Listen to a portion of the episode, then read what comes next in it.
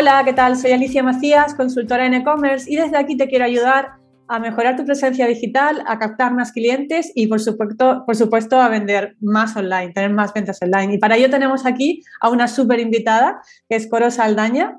Coro es Digital Fashion Business Executive con más de 20 años de experiencia en moda, que se dice pronto, 11 años en el negocio digital y una gran trayectoria en generación de negocios y gestión de proyectos. Además, también eh, participa en estar como mentora de startups en distintos foros de emprendimiento como Endeavor, eh, Startup Lab, EOI, etcétera.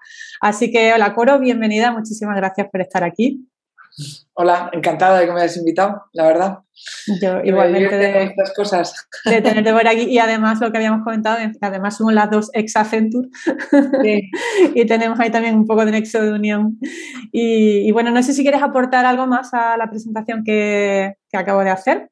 Y bueno, a ver, porque se entienda a veces, que mi perfil a veces no se entiende eh, muy bien. Efectivamente, llevo más de 20 años trabajando en moda. Al principio por razones del momento temporal, eh, enfocada a marcas de, de, ventas en canal tradicional, quiero decir, pues Pepe Gin, Roberto Torreta, porque por aquel entonces te hablo del año 2004, 2009, todavía no había canal e-commerce. Y luego ya di el salto a Bybip, que fue un poco mi primera incursión en el canal e-commerce. Eh, a raíz de la crisis del 2008 había mucho stock y, y surgieron los modelos de negocio como Bybit, Privalia, Ofertix, Benprivé, fue un poco el boom de los modelos de negocio de flash sales. y, fue mi incursión en el, en el, canal online y desde, desde entonces, más o menos 2009 que se dice pronto, pues no, no lo he dejado. Sí que eh, he ido compaginando ambos canales, pero bueno, que sobre todo he estado eh, especializándome mucho en el canal online y sobre todo en mi última etapa en, en Accenture, donde he estado, bueno, pues eh, liderando clientes de moda de consultoría em, que, bueno, que podrían necesitar los servicios de una, de una Big Four eh, para darles asesoramiento.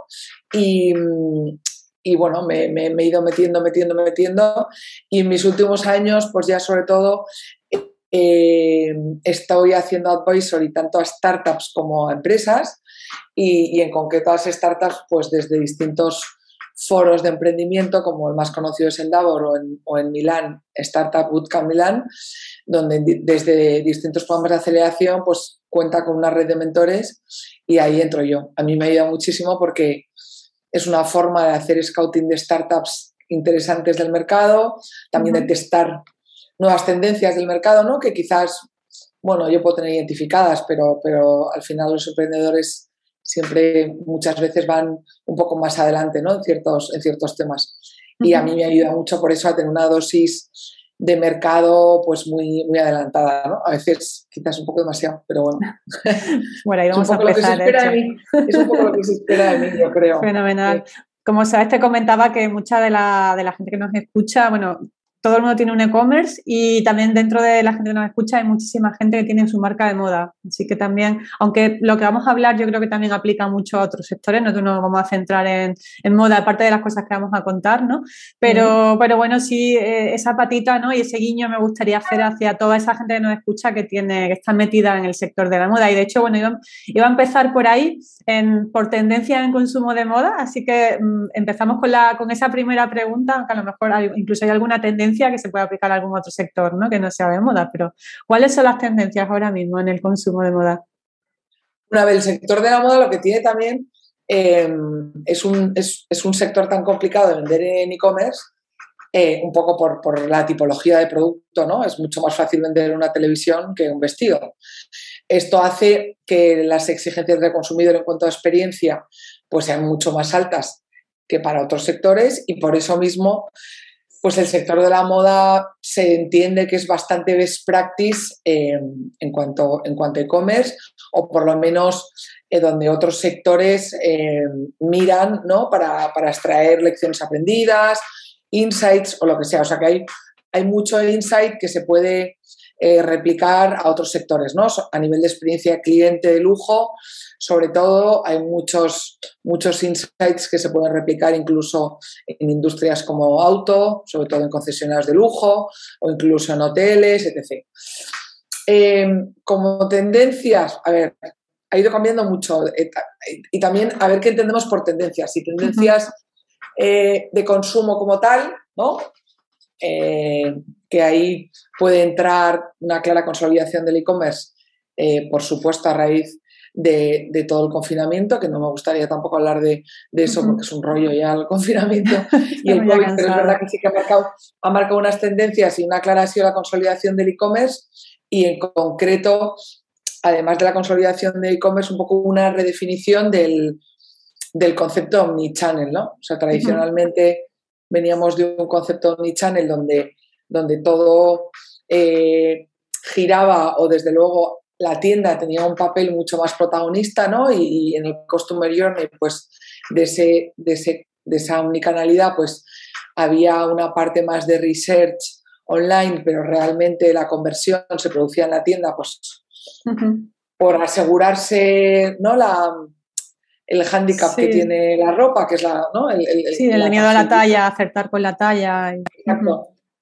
Y ahora quizás pues ha, habido como un, ¿no? Se, ha virado y ha habido un giro y en ese concepto del omnichannel, pues eh, quizás ahora el peso está en el en el e-commerce, ¿no? Muchas veces sí que se puede ir a la tienda, pues a testar un poco el producto, pero de forma rápida, eh, o a recoger un pedido que has hecho que te lo lleven a la tienda con click and collect, pero realmente eh, la conversión eh, o el peso eh, de canales en esa, en esa experiencia omnicanal pasa más por, por el e-commerce, ¿no? Y incluso muchas veces, mucho, durante mucho tiempo, bueno, durante mucho tiempo, durante los meses que las tiendas estuvieron cerradas, precisamente la tienda sirvió para apoyar a nivel operacional y dar salida al stock y, dar salida a los pedidos que, ¿no? por el auge que tuvo el e-commerce, pues por ese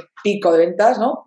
pues se, se, utilizó los, los, las tiendas como lo que se llamaban dark stores, ¿no? como pequeños almacenes que servían de apoyo al, e-commerce, ¿no? tanto para gestionar o hacer picking de pedidos o incluso para dar salida al, al e-commerce. ¿no? Sí. Pero, y, esto ha hecho eh, que, que, que se dé lugar a otras tendencias como es eh, redefinir el papel de la tienda precisamente para dar servicio a este nuevo concepto de e-commerce, que esto ha supuesto muchas veces la digitalización del punto de venta, también de los department store, ¿no? el, redefinir un poco el papel de los, los department store precisamente para eh, responder a esta exigencia o a este nuevo concepto de, de la unicanalidad. Eh, pero también hay otras tendencias que quizás están asociadas no tanto, por eso te preguntaba que está... Sí, bueno, podemos, claro, podemos hablar de, distintas. ¿no? O sea, quiero decir, puede, puede, o sea, te puedo responder desde un punto de vista de, comportamientos del consumidor, ¿no? y de producto también, claro. Y, de, y una vez que estamos hablando de moda, pues también te puedo hablar del producto, porque es verdad que hubo una clara tendencia ¿no? en el 2020 de, de, de consumir unas categorías pues mucho más de hogar, de deporte, eh, por el tipo de vida que estábamos llevando y por todo el auge del teletrabajo y del tiempo que pasamos en casa.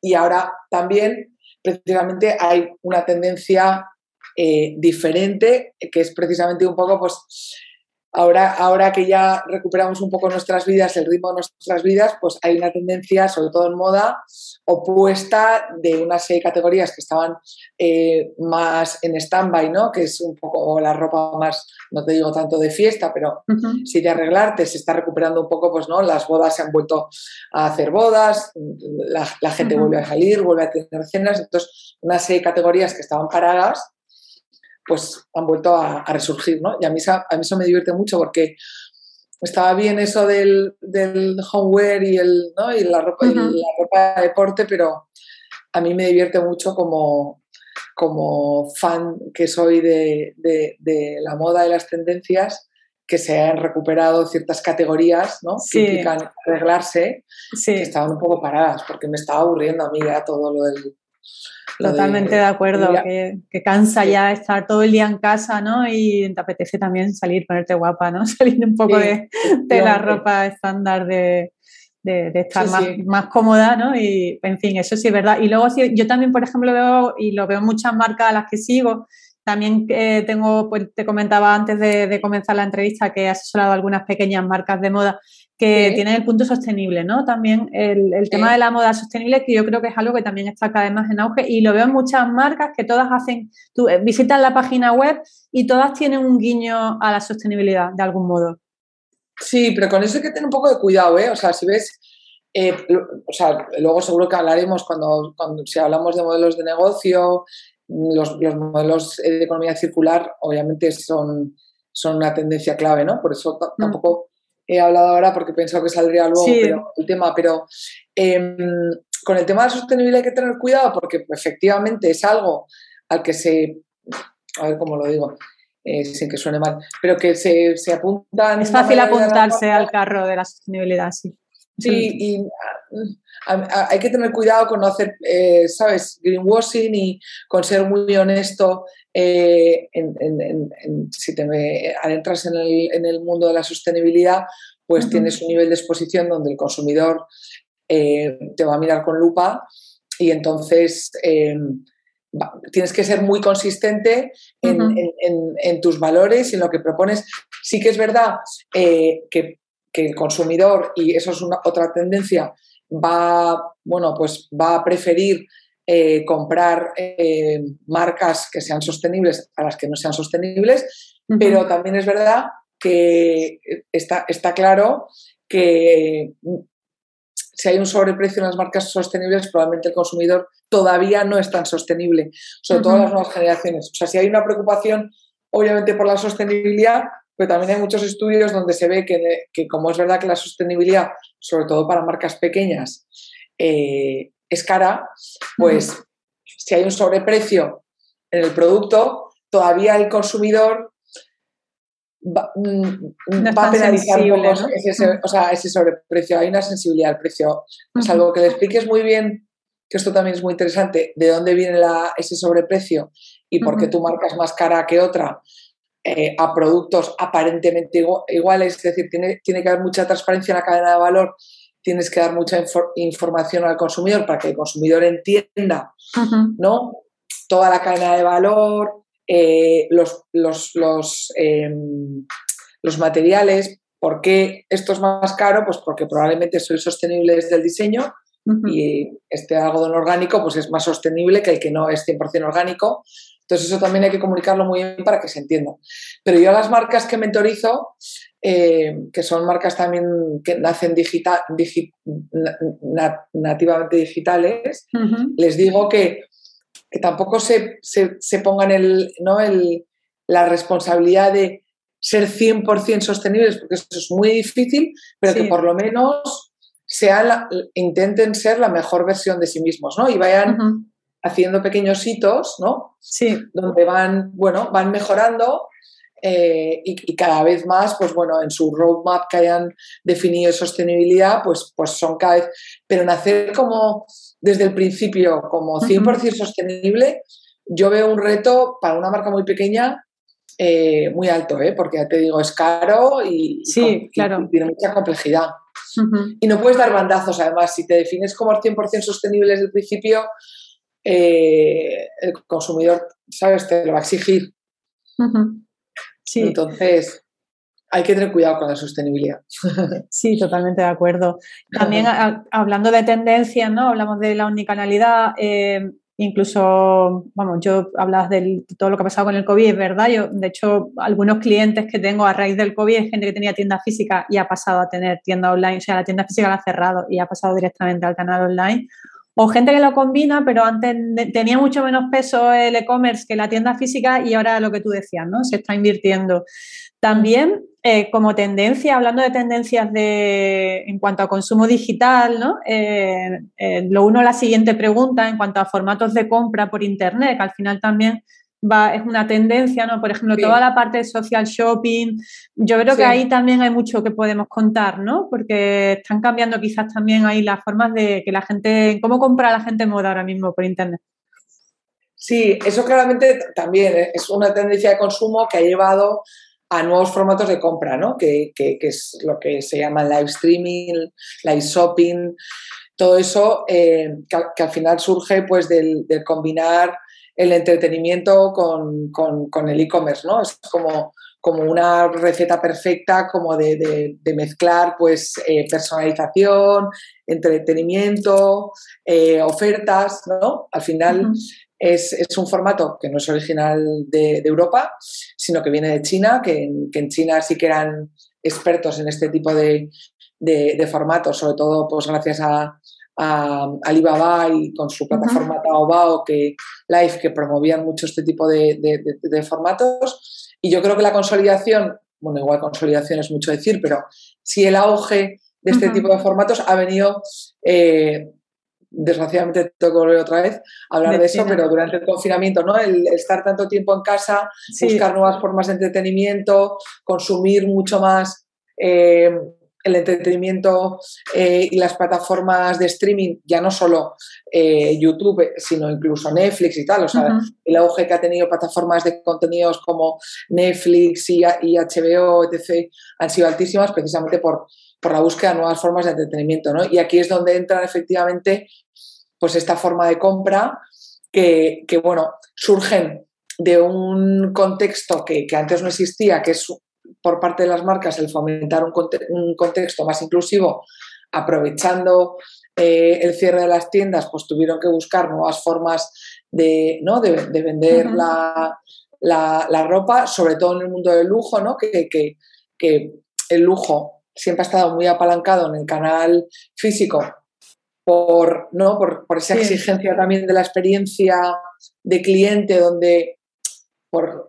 la tipología de producto eh, y por el precio, pues, pues la figura del, store manager es muy clave, donde tienes que, explicar las colecciones, tienes que explicar la riqueza de los materiales, tienes que explicar cómo está hecha la prenda para que se entienda y se justifique el precio, pues un poco replicar eso al e-commerce, donde precisamente uno de los handicaps que tiene el e-commerce es esa ¿no? De humanización de la experiencia, esa intangibilidad del producto, pues, pues una forma de intentar ¿no? compensar un poco todo eso son con, formatos de tienda donde hay o bien un store manager, si es una marca de lujo al que ya conoces porque has frecuentado esa tienda, o con la figura del, influencer, que son eh, figuras o líderes de opinión donde ya hay una confianza, ¿no? Hay un nivel de confianza por parte del consumidor y entonces en esas sesiones de live, pues lo que haces es eh, explicar el producto como lo harías en una tienda o porque ya tienes una reputación como líder de opinión. Y a mí me parece muy interesante eso porque se combinan, pues normalmente además en estos formatos de shop streaming suelen estar ligados a, campañas de ofertas, ¿no? Entonces, por eso digo que es una receta perfecta de personalización, de ofertas, de la figura del, influencer, ¿no? que, y que promueve em, la venta del artículo y luego al final pues el Customer Journey eh, son muy cortos, ¿no? Vienen a durar lo que, lo que dura este formato de compra, que pueden ser entre 15 y 20 minutos. Y luego es interactivo, porque hay un chat abierto donde puedes interactuar con, la persona, sea un store manager que está vendiendo el producto o un líder de opinión que lo está prescribiendo. Entonces puedes hacer preguntas en el momento, entonces por eso es muy interesante. al final eh, los ratios de conversión son mucho más altos, em, el Customer Journey se resume en un tiempo lo que dure esto, que son 15-20 minutos. Sí que es verdad que los picos eh, de tráfico que suponen este tipo de iniciativas muchas veces conviven después, aunque, te, aunque termine el live, eh, las tiendas y los e-commerce siguen detectando este, pico alto promovido por, este tipo de formatos. y, bueno, pues, a mí eso me parece muy, muy, muy interesante por eso, porque reúnen eh, este, este, esta receta, ¿no? Como decía yo. Sí, de hecho, reúne también un poco eh, las tendencias en cuanto al vídeo, ¿no? Que también es hoy en día el rey de los contenidos, ¿no? El vídeo en directo.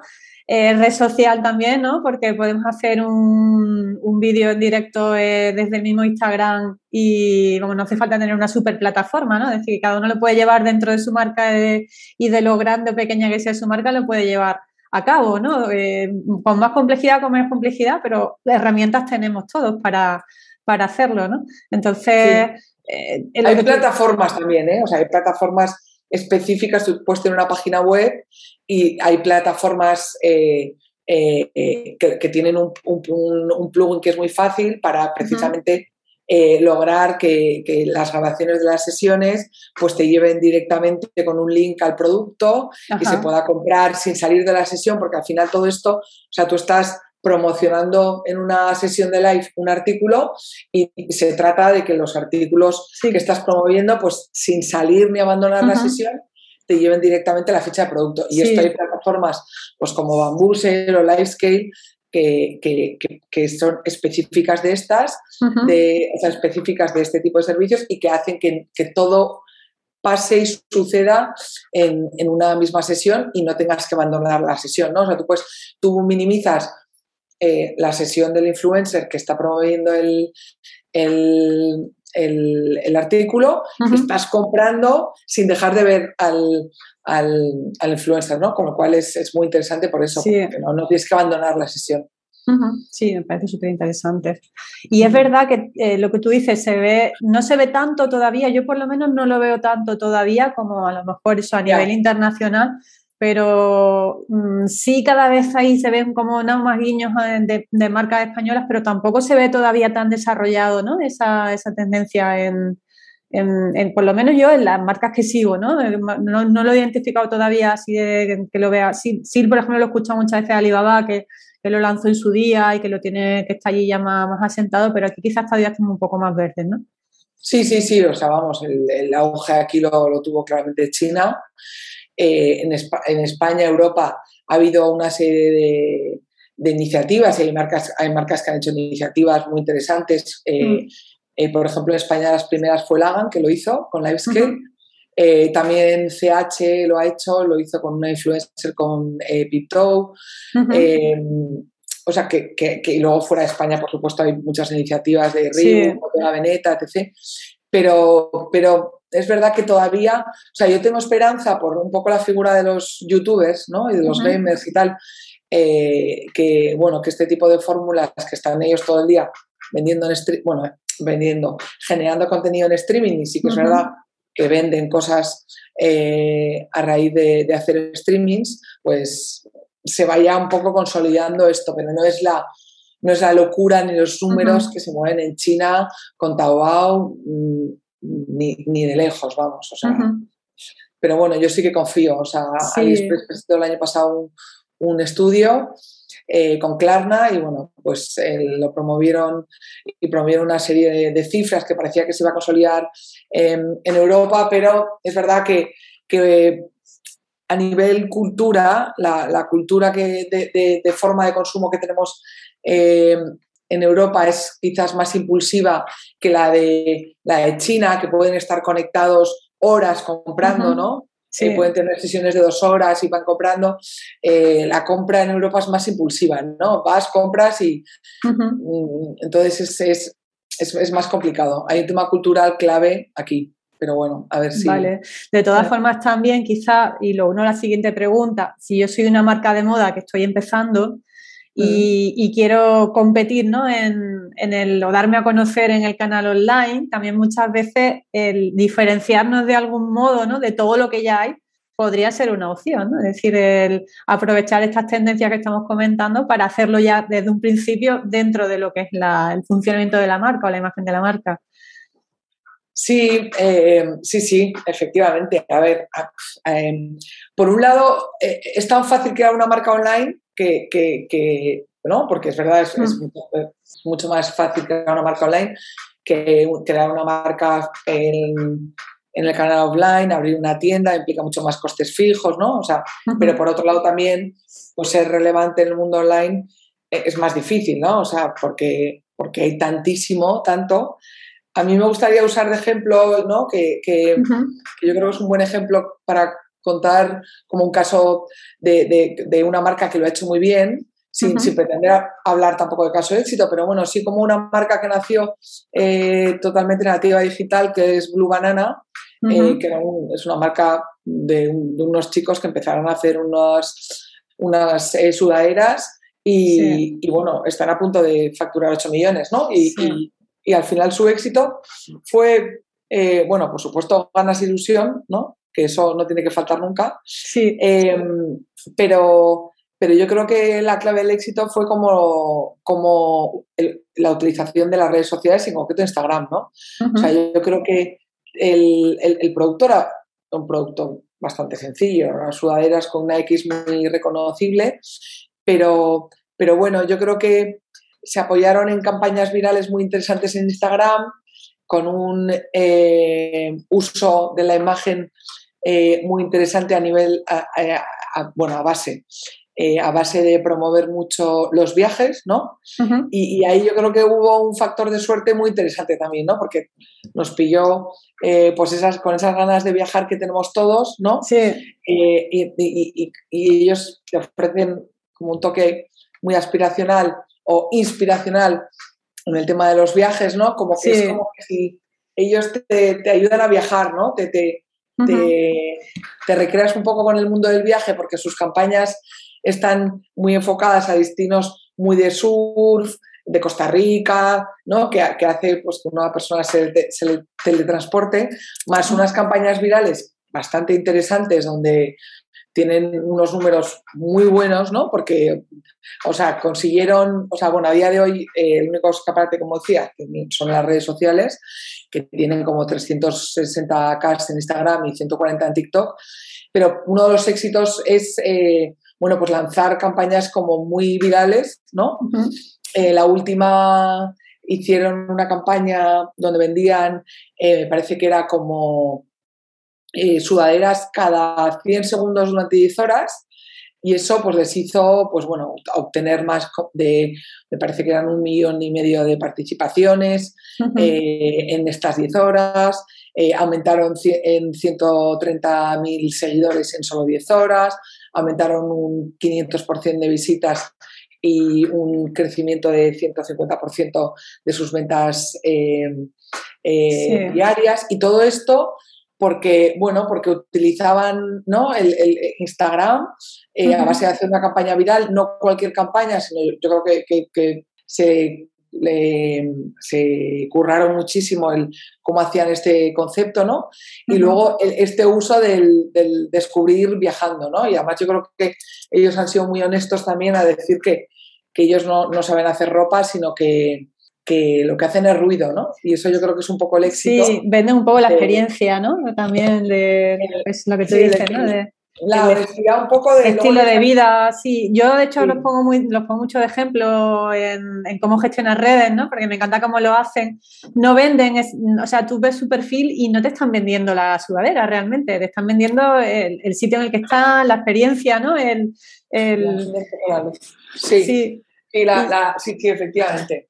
Sí, y te dan, te dan un te dan un toque muy inspiracional, yo creo, de, es lo que te decía, de, sí eh, eh, ellos muy honestos en decir, mira, nosotros no, no sabemos de ropa, sí de ruido, y, bueno, ahora el 78% de las ventas son online, em, pero han abierto una tienda. Y yo les descubrí por, las colas que vi en, en, la tienda. En la calle Fuencarral, en la tienda, que, no entendía. Pensé que era, eh, como era Navidad, que era una acción que ha hecho Supreme, que montó hace eh, un par de años un pop-up store supreme en Fuencarral y pensé que era eso. O sea, que quiero decir que al final, eh, mm, ¿cómo puede hacer, no? Volviendo a la pregunta, ¿cómo puede hacer una marca para pues, no pasar percibida Pues bueno, que tengas, al final yo creo que, que tengas un producto más o menos claro, ¿no? De, de, de, una propuesta más o menos clara, pero también yo creo que las ganas y la ilusión y también un golpe de suerte es claro. Yo creo que en el caso de Blue Banana, pues tuvieron la suerte ¿no? de, apalancarse o apoyarse mucho en el, tema del viaje en un momento muy concreto donde todos necesitábamos viajar, ¿no? Y gracias a su producto, pues nos, hemos podido recrear bastante y, tiene una imagen eh, muy cuidada. Yo creo que si, si naces como una marca digital, tienes que tener una imagen eh, y una propuesta Sí, muy, muy, muy cuidada. Precisamente por eso, para que para no, mm. pasar desapercibido. Y luego las campañas virales, pues también ayuda muchísimo, ¿no? Porque una, campaña em, en Instagram muy bien tirada, o sea, muy acertada, pues te hace, pues mira los números que, que, claro. O sea, que, para que una campaña sea viral, ahí eh, no es fácil, ¿no? No hay una fórmula mágica para que una campaña sea viral. Las dos palabras con las que vas a conseguir que las ventas de tu e-commerce aumenten son compromiso y estrategia. Para que tu tienda online sea rentable, primero debes comprometerte al 100% y tener los conocimientos necesarios para tomar buenas decisiones. Soy Alicia Macías y te presento mi programa Domina tu e-commerce. En esta formación mentorizada te ayudo a tener una visión 360 del mundo del comercio electrónico para que aprendas a dirigir tu tienda online y vendas más. Y así es como lo vamos a conseguir, analizando el estado de tu negocio y creando una estrategia digital efectiva, utilizando las herramientas del marketing online más adecuadas para tu tienda y guiándote en todo momento para que controles cada paso del proceso.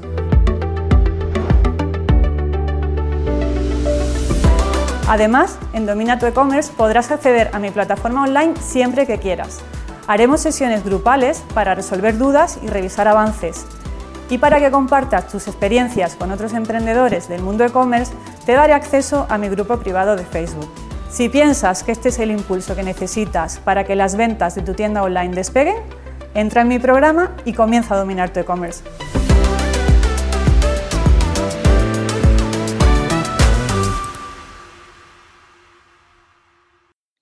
No, no hay una campaña, no, no hay una, no hay una fórmula mágica. Yo, yo creo que es, bueno, pues eh, echarle un poco de imaginación, ¿no? Pues en este caso lo de cada 100 segundos durante 10 horas, ¿no? y, echarle un poco de imaginación y, bueno, pues también ir a una, audiencia muy, muy concreta.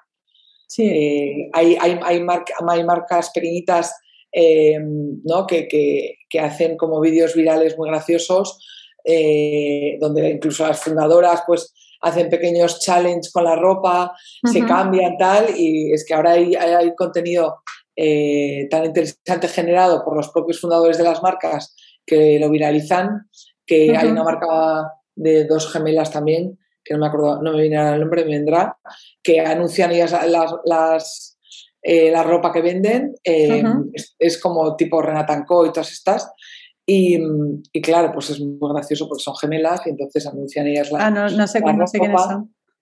Yo sigo mucho también a Es Fascinante, que me imagino que las conoce. Una madre y una hija y son las dos las que están todo el día moviendo las redes.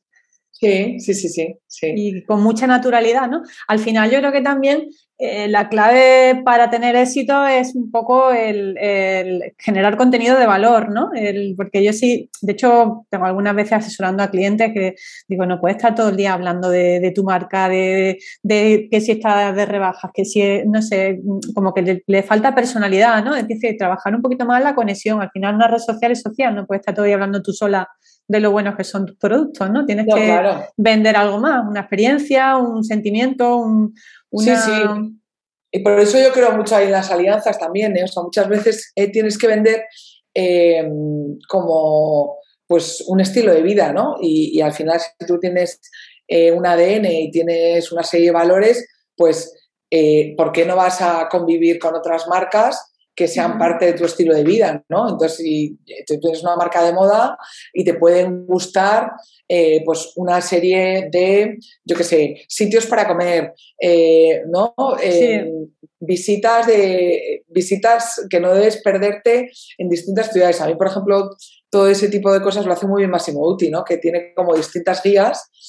Son, es otro tipo de, marca, ¿no? son mucho más grandes, pero sí que es verdad que promueve mucho como el lifestyle. ¿no? Es decir, nosotros somos una marca que vendemos ropa, pero hacen como guías de ciudades. Entonces tiene la guía de Barcelona, la guía de Madrid, y es un poco qué sitios que comulguen el ADN Máximo Duty, ¿no? Pues eh, ellos recomiendan, ¿no? Y desde un café para desayunar, eh, un sitio para comer, eh, una exposición de arte, ¿no? Una serie de, planes de ocio, una tienda de flores, asociados un poco a, y a mí eso me parece como muy interesante porque al final, eso, tú tienes que vender eh, un estilo de vida, una serie de valores que vayan más allá de tu marca, porque tu marca tampoco lo puede abarcar todo, ¿no? Incluso en servicios también. Si tú estás vendiendo, una experiencia de cliente, pues tampoco tú como marca puedes ofrecer todos los servicios que la experiencia puede requerir.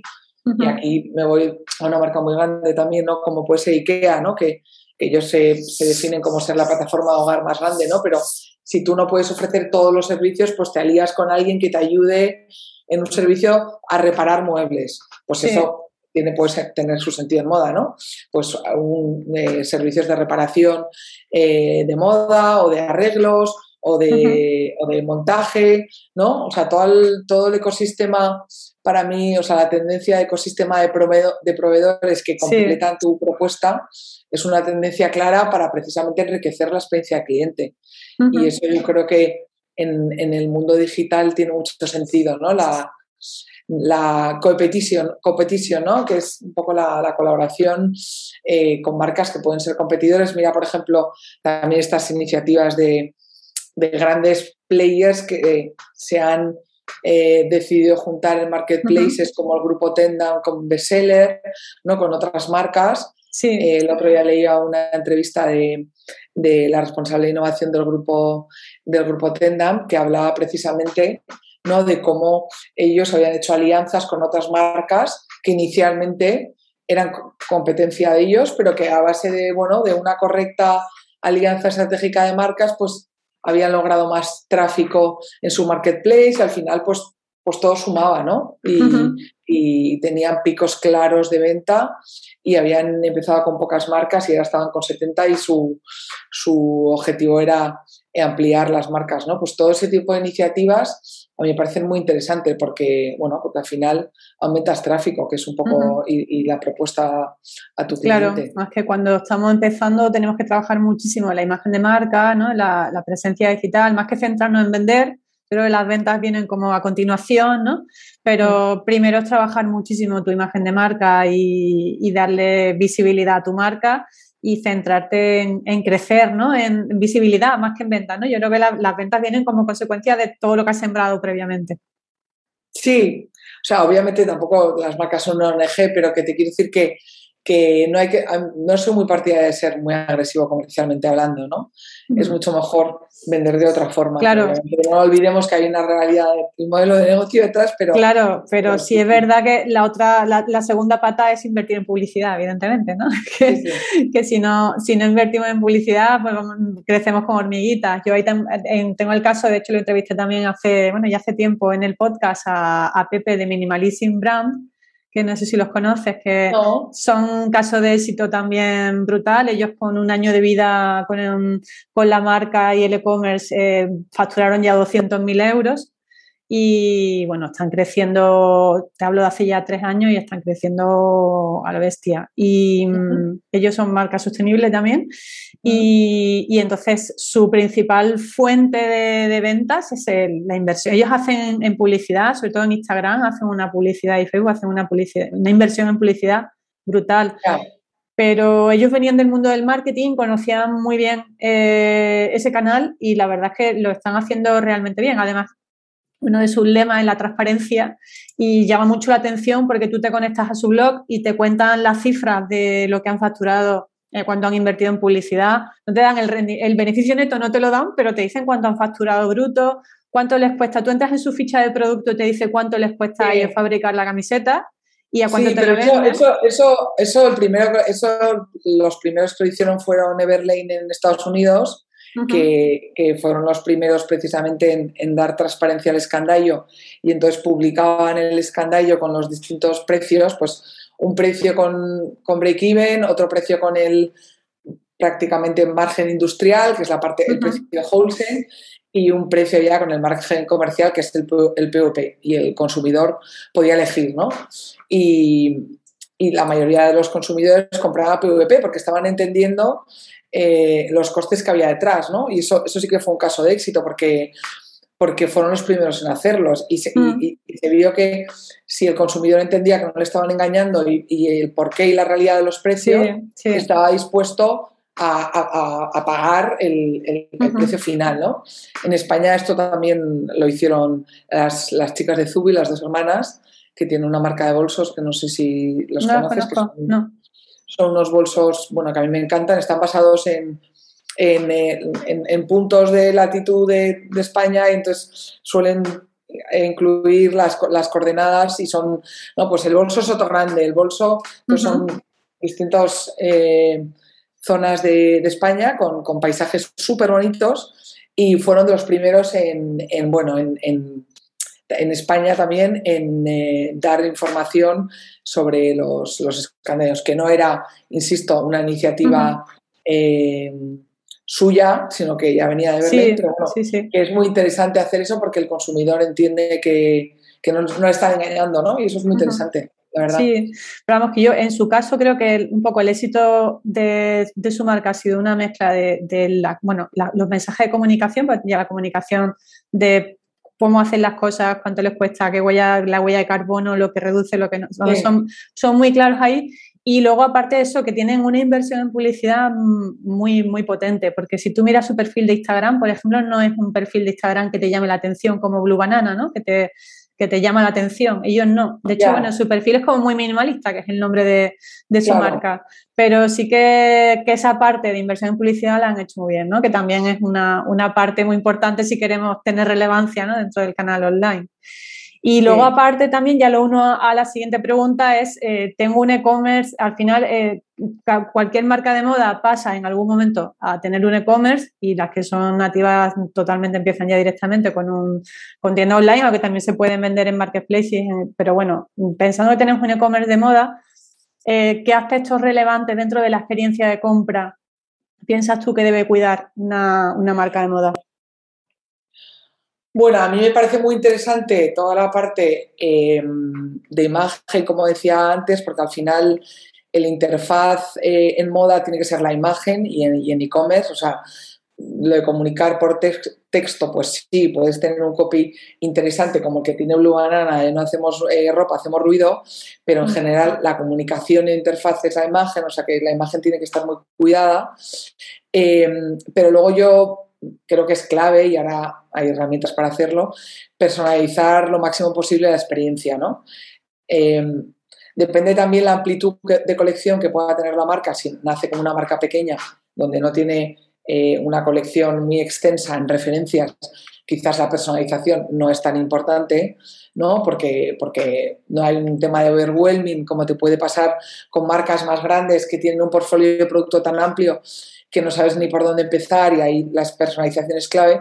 Pero bueno, en general la personalización se agradece, aunque seas una marca pequeñita, eh, si está claro que, eres una mujer y que nunca, eh, por, lo que sea, eh, no has comprado pantalones, pues bueno, pues que a la hora de impactarte con una newsletter o a la hora de impactarte como sea, pues no, que, que tengan en cuenta un poco tu histórico de compras y hola, y en un sentido o en otro, ¿no?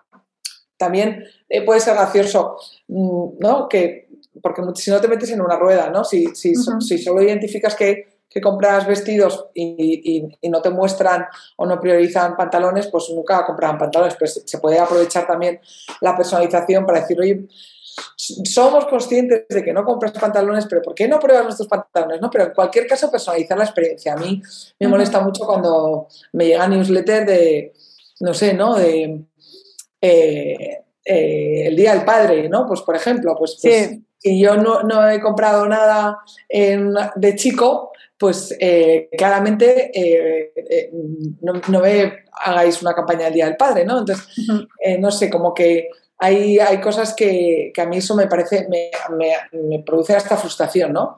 Mm. hay, campañas de newsletter que, o, especial comuniones o una serie de cosas, pero si está claro que no he comprado nunca ropa infantil, entonces eh, hay que tener cuidado con esas newsletters lanzadas así, eh, sin ton ni son. Eh, entonces, yo, la personalización es, creo que es, es, clave. Y luego una buena imagen también, desde luego. Y luego también eh, mucha, intentar dinamizar lo posible el e-commerce, ¿no? Para que no se vea muy estática, ¿no? Promover mucho contenido. Aquí la parte de Use Generated Content, eh, pues, pues yo creo que, es clave y, mm. si tú no tienes los recursos para generar contenido y esa frescura, pues por lo menos em, incluye a tu, ¿no? a tu cliente, que tu cliente se convierta o sea, haz, de, tu, tu, cliente barra fan embajador de tu marca y dale voz ¿no? en tu e-commerce y que genere contenido. Eso es muy interesante cuando las marcas hay introducen una parte de comunidad donde comparten las fotos de Instagram de sus, ¿no? de sus usuarios y de su comunidad eh, con ropa de esa marca, pues también promueves mucho toda la parte de comunidad de engage y, promueves mucho el engagement. Yo creo que es sentirse parte de la marca es muy interesante. El otro día, eh, la, semana pasada, entrevistaba a Monsela Viaga, que ella es la CEO de Fotografía e-commerce, y hablando justamente de esto, ¿no? De cuando yo no soy una marca grande, que no tengo un presupuesto muy elevado para estar todo el día generando o encargando fotos, ¿no? Porque al final en moda es que tienes que estar, bueno, en muchos sectores, pero en moda tienes que estar generando contenido y publicando contenidos de forma continuada. Entonces, claro, no vas a estar encargando y más las fotos cuando son creativas todavía son más elevadas el coste. Entonces, justo comentábamos esta opción y lo decía Monse, que también era una tendencia en, promover el contenido de tus clientes, ¿no? De promover que tus clientes participen, que te, que te compartan fotos, evidentemente siempre seleccionar las que tengan mejor calidad, porque no todas valen, pero, pero darle un mayor contenido a la web con, dándole visibilidad a tus clientes. Sí, y además le das una parte de realismo.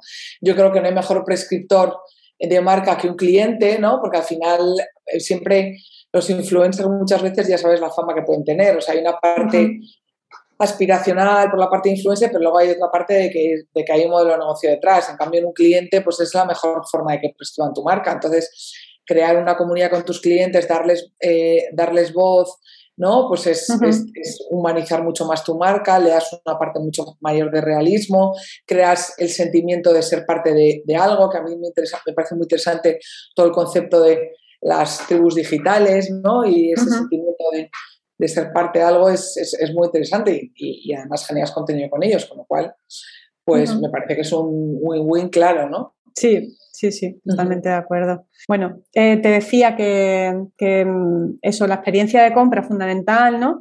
Y, luego a nivel de comunicación, ¿qué estrategias de comunicación dirías tú que son, que son claves en el sector de la moda? Porque empezamos, tenemos que dar a conocer nuestra marca, las redes sociales son un punto muy importante, pero creo que también hay que salir, ¿no? Más allá de las redes sociales.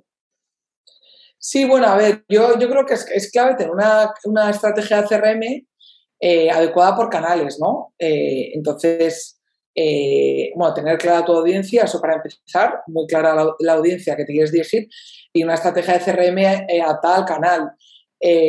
porque no comunicas igual en Facebook que en Instagram. O sea, igual en Facebook lanzas un, tipo de mensajes pues, más corporativos ¿no? Y, en, eh, en, Instagram pues comunicas distinto, ¿no? Mucho más, como decía antes, visual, eh, con, una estrategia de contenido mucho más curada, ¿no? Con campañas, eh, con objetivo de hacer campañas virales, más fresco, igual que en, que en TikTok, ¿no? Entonces, yo creo que en moda hay una exigencia clave en la parte de contenido, ¿no?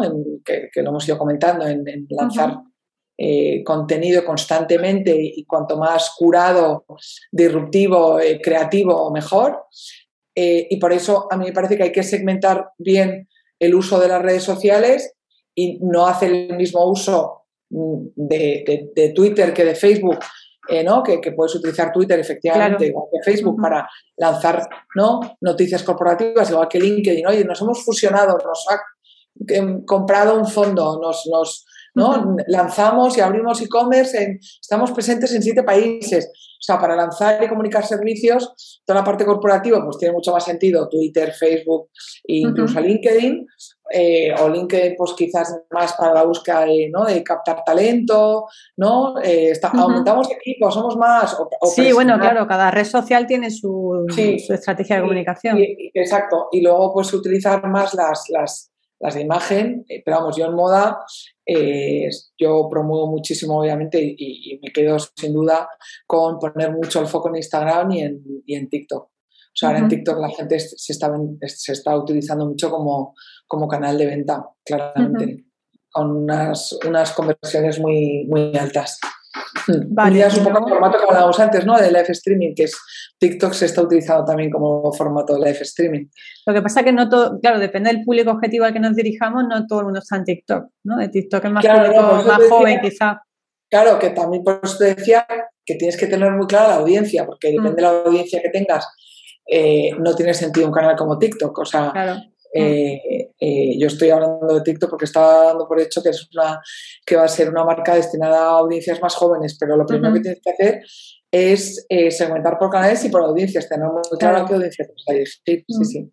Y luego también entiendo que puede ser interesante apoyarnos en, o hacer alianzas con, con otras empresas del sector eh, pues por ejemplo, colaboraciones con blogs de moda, con, eh, pues no sé, si me ocurre Telva, el, eh, revistas digitales, que a lo mejor el, bueno, el coste entiendo, dependiendo de la revista, será mayor o menor, pero, pero bueno, el también buscar aliados, ¿no? Y aparte de los influencers, ¿no? Buscar alianzas más allá de salir, yo te decía de salir de mi, mi red social es muy importante, pero hay que salir de la red social también, ¿no? Es que yo, además, es algo que veo muy a menudo hay mucha gente a la que asesoro que dice, tengo una tienda online y redes sociales y ya está, y ahí me quedo. No, ahí te quedas, ¿no? Mientras más mm, te muevas, ¿no? Por el canal online, mejor. Claro, no, no, pero eso te, lo comentaba antes, yo creo eh, que, que, está muy bien hacer alianzas estratégicas con otras marcas, incluso marcas que pueden ser competencia tuya porque te pueden ayudar a aumentar el tráfico, eh, ¿no? Es como, como si replicamos ¿no? lo de las zonas de afluencia en, em, en, el mundo físico, ¿no? O sea, normalmente yo en una época que cuando trabajaba en Pepe Jeans y, negociaba toda la parte, bueno, llevaba la parte de expansión y negociaba locales en centros comerciales eh, y cuando a mí pues venían los grandes operadores de centros comerciales a, a, ofrecerme locales, lo primero que yo siempre preguntaba era eh, ¿qué marcas de Inditex hay? Porque si no había una marca de Inditex, que es la que hacía un poco de locomotora y de motor, y la que iba a crear la zona de, afluencia, a mí no me interesaba estar en ese parque, ¿no? en, ese, mm. en ese centro comercial. Eh, y lo mismo en las calles, o sea, eh, para crear una zona de afluencia, eh, pues normalmente, ¿quién crea las zonas, zonas, de influencia? Pues con las cadenas de Inditex o el corte inglés. Pues mm. al final una forma para mí muy inteligente de crear tráfico en una página web es, es un poco la iniciativa que te estaba diciendo antes de los marketplaces, la apuesta que han hecho, pues, ¿no? Tendan con aliarse con, con grupos como Bestseller, que son competencias claras, no tanto en su marketplace, sino también en sus tiendas físicas. O sea, tú en una tienda del grupo Tenda, en Springfield, te vas a encontrar con Jack Jones, que es una marca totalmente competidora de otro grupo, pero creas eh, tráfico. ¿no? Entonces, a mí ese tipo de apuestas que te sales totalmente de tu zona de tranquilidad, lo veo muy interesantes. Bueno, pueden tener su parte de riesgo, pero son, eh, hay que apostar. O sea, yo creo que además estamos en un momento muy interesante para hacer este tipo de apuestas. Yo creo que eh, yo siempre digo que estamos ahora en un momento, como hemos estado en un momento de reseteo, ¿no? Por un poco todo lo que ha, pasado, pues estamos en un momento de lo que yo llamo innovación valiente. Entendía innovación, innovación puede ser muchas cosas, o sea, no, en la innovación no tiene que ser forzosamente tecnología, que también, sino que innovación es mejorar lo hecho. Y como mejorar lo hecho, pues es apuesta ¿no? de innovadoras. Entonces, bueno, pues ¿por qué no te alías con marcas que pueden ser competidoras para sumar, ¿no? Sí. Entre ambos. Sí, muy bien. De, hecho, bueno, así un poco hablando de tendencias y tal, eh, con todo lo que ha pasado, eh, ¿qué piensas que eh, vamos a volver un poco hacia, hacia atrás, entre comillas? Es decir, ¿piensas que ahora que está ya todo volviendo un poco más, bueno, entre comillas, la normalidad, ahora mismo eh, ¿Volverá la gente a consumir moda mm, dándole más eh, relevancia otra vez a la parte física? ¿O piensas que la tendencia a futuro y la forma en que se va a seguir comprando a futuro va todo más hacia el canal digital? Sí, a ver, la tienda obviamente va, a seguir teniendo un rol experiencial clave, ¿no? Sobre todo en el lujo, que se va a querer ¿no? tocar, pero desde luego eh, cómo sean las compras en el futuro. De casualidad, yo tengo una entrevista sobre exactamente ese punto hace dos años para, para Vogue Business y yo ya, eh, bueno, anticipaba, yo ya en, aquel momento decía que compraremos eh, como jugamos, ¿no? Como jugamos en videojuegos. Y eso que en aquel entonces todavía no había habido una apuesta por toda la parte de virtualización de experiencias, por toda la parte eh, bueno, no te digo ya del metaverso, ¿no? Pero de los de flagship eh, virtuales, en aquel entonces todavía no, y ahora ya pues se, está consolidando más toda esa ¿no? realidad virtual, eh, realidad paralela de metaverso, tiendas como H&M están lanzando sus, tiendas virtuales, sus flagship virtuales, hay, bueno, hay otras marcas que han apostado ¿no? por, por, por lanzar tiendas virtuales y apostar por,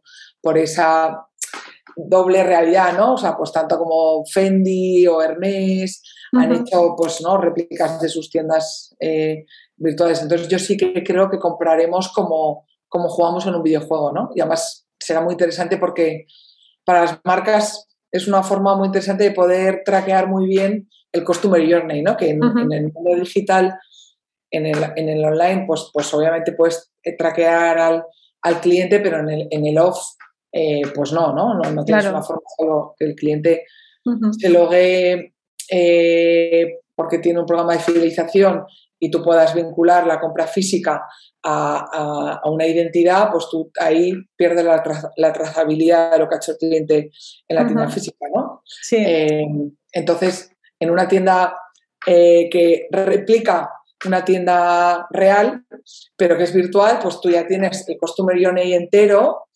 eh, ¿no? de, lo que, de cómo se mueve ese cliente que te puede ayudar a extraer un montón de insights que te pueden ayudar luego en el mundo físico. ¿no? Si tú tienes diseñada una tienda física que la has replicado en la tienda eh, como tienda virtual y tú estás viendo pues, que la gente se para eh, delante de unos colores o que coge una serie de, ¿no? de, de productos, aunque luego no se los compre, pues bueno, de ahí puedes extraer muchos insights, ¿no? Bueno, pues está claro que este color gusta, pero eh, si no lo compra, se lo está probando en su avatar, pero si no lo compra, quizás es porque es caro, ¿no? O sea, como puedes medir todo ese costume que están teniendo en esa realidad paralela, pues luego la puedes extrapolar, a, extrapolar y la puedes extraer insights y lecciones aprendidas para activarlas.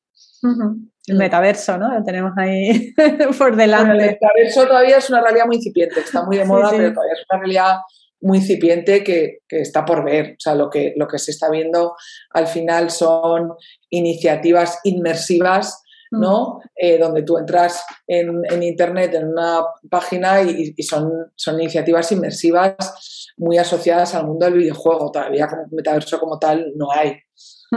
No pasa que hay una especie como de hype de sí, Está como de moda, sí, se habla mucho. Hay, un hándicap que hay que aligerar también todo el mundo de las gafas y todo eso, porque eso todavía es, está, es mm. muy mejorable. O sea que ahí hay un reto. Muy bien. Llevamos ya casi una hora de entrevista, no, no quiero quitarte mucho más tiempo. Eh, una última pregunta. Eh, hablamos de los modelos de negocio al inicio. Dentro de la moda, ¿qué modelos de negocio piensas tú que, son los que van a triunfar de aquí a, pues no sé, a 5 o 10 años vista?